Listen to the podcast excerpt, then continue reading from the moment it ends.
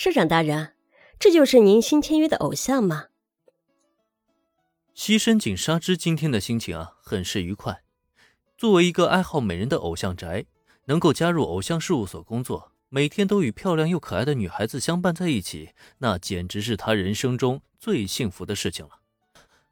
所以，对于目前的工作来说，西深井纱织是满意到不能再满意了。要说唯一的瑕疵，就是想要担任经纪人的他呀，目前并没有能成为事务所第一支即将出道偶像的经纪人。反而还要承担十分繁重的各项工作，当然了，工作累不累，这个西深井纱织不在乎，能为那位美型的社长大人工作，他甘之如饴。只是嘛，如果要是能在这繁忙的工作之余，再给他增添一份真正的经纪人的工作，让他身边带上几个又漂亮又可爱的偶像，那就真的能说是十全十美了。只可惜呢。他家的美少年社长对签约新人偶像这方面不怎么上心。明明是这么大的一家事务所，却依旧还是只能维持着基本运作，仅有的一支偶像乐队还没有正式出道呢。这一点让西深井纱织有些暗暗的懊恼，只能趁着每天那些女孩们来事务所练习的时候，才能偷偷的观察几个小时，满足一下自己的小小爱好。不过今天啊，老天爷算是开眼了。他家的美少年社长竟然给他打电话沟通，说要准备签约一个新人偶像，而且还是天才美少女作家偶像，这就让西深井纱织立即的兴奋了起来。终于是来新人了，作为事务所仅有的正式经纪人，这新来的偶像肯定是要归于他的手下才对啊。这不，林恩一行人刚来到事务所，西深井纱织那边呢就立刻急匆匆迎上。即使戴着一副让人看不清面孔的眼镜，也依旧遮挡不住他兴奋的心情。而且还没等林恩开口，他的注意力便已经转到了林恩的身后。小兰和原子啊，这两位他认识。明明有着成为优秀偶像的资本，却甘心担任社长大人助理的女孩，真是残念。而小兰和原子之后呢？那个身穿白大褂的美女虽然是挺漂亮，很符合自己心中美人的标准。可惜这年纪啊，却过了保质期了，并不符合美少女的标准。略过，略过。再看看旁边那两位，嗯，没错，这才能叫真正的美少女啊！而且还是两个黑长直美少女，这实在是太棒了。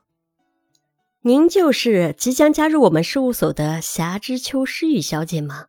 我的名字是西深井纱织，在事务所担任经纪人这一职位。欢迎加入我们这个大家庭。两个漂亮的黑长直让西深井纱织的眼睛几乎冒出了红心，但很快他却收敛起表情，用他出色的演技成功掩饰了内心的喜悦，并且开始一本正经的做出了自我介绍。咦，西深井小姐怎么会这么快就认出了霞之秋学姐？西深井纱织的反应引得小兰发出惊呼。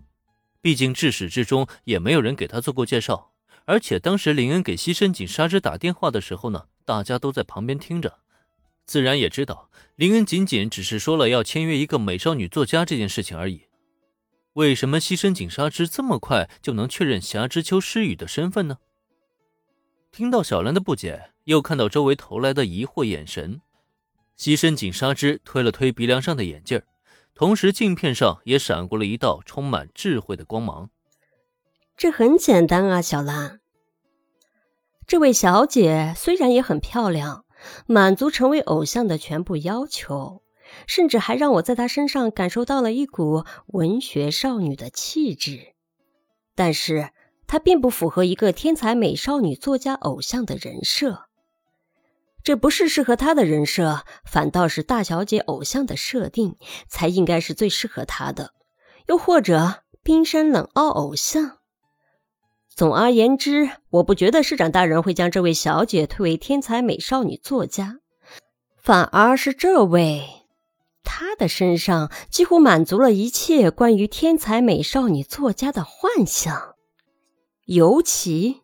我冥冥中感受到了一股毒舌美少女特有的气息，所以我很确定，这位就是市长大人带回的新人，我们的天才美少女作家霞之秋诗雨小姐了。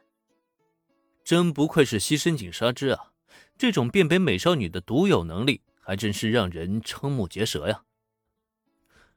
尤其林恩可是知道的，虽然霞之秋诗雨的确拥有毒蛇这一特性，可自从接触她到现在呢，她其实啊都将这一面隐藏的极好，根本就没有透露过半分来。可结果倒好。这份伪装到了西深井沙织面前，竟然是无处遁形，直接就把人家给看穿了，还真是厉害了呀！